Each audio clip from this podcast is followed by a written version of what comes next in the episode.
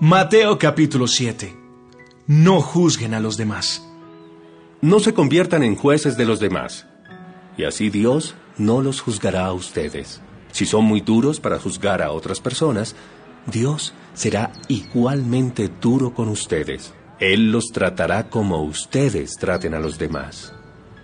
¿Por qué te fijas en lo malo que hacen otros y no te das cuenta de las muchas cosas malas que haces tú? Es como si te fijaras que en el ojo del otro hay una basurita y no te dieras cuenta de que en tu ojo hay una rama. ¿Cómo te atreves a decirle a otro, déjame sacarte la basurita que tienes en el ojo, si tú tienes una rama en el tuyo? Hipócrita. Primero, saca la rama que tienes en tu ojo y así podrás ver bien para sacar la basurita que está en el ojo del otro. No den a los perros las cosas que pertenecen a Dios. Tampoco echen lo más valioso a los cerdos. Ninguno de ellos sabe apreciar su valor, y lo que harán será pisotearlas y morderlos a ustedes. Pedir, buscar y llamar. Pidan a Dios y Él les dará. Hablen con Dios y encontrarán lo que buscan. Llámenlo y Él los atenderá.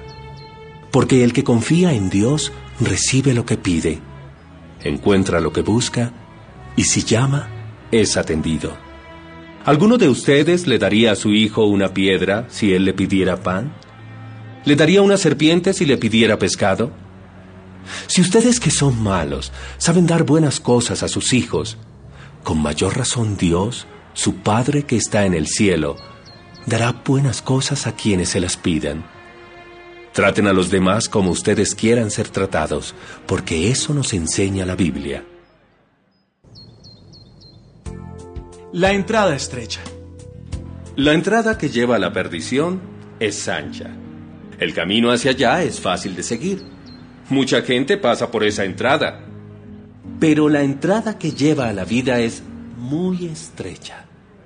El camino hacia allá es muy difícil de seguir. Por eso son pocos los que la encuentran.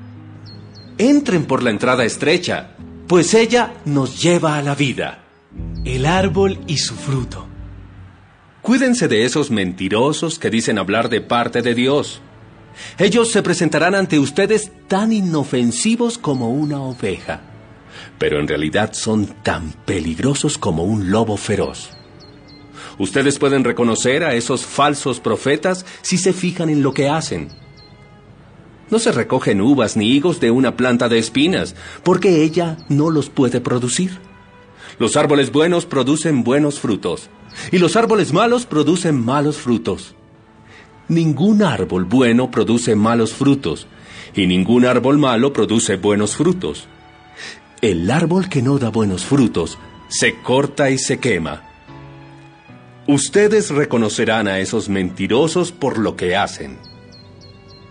Cuidado. No todos los que dicen que yo soy su Señor y dueño entrarán en el reino de Dios. Eso no es suficiente. Tienen que obedecer los mandamientos de mi Padre que está en el cielo. Cuando llegue el día en que Dios juzgará a todo el mundo, muchos me dirán, Señor y dueño nuestro, nosotros anunciamos de parte tuya el mensaje a otras personas.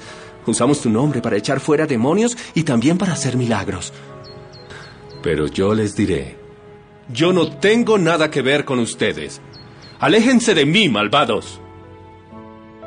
Dos clases de personas. El que escucha lo que yo enseño y hace lo que yo digo, es como una persona precavida que construyó su casa sobre piedra firme.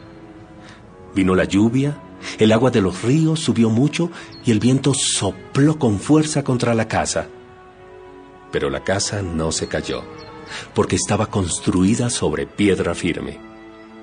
Pero el que escucha lo que yo enseño y no hace lo que yo digo, es como una persona tonta que construyó su casa sobre arena.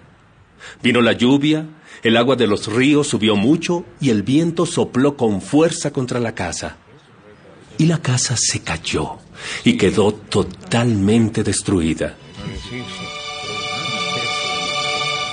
Cuando Jesús terminó de hablar, Todos los que escuchaban quedaron admirados de sus enseñanzas, porque Jesús hablaba con toda autoridad y no como los maestros de la ley.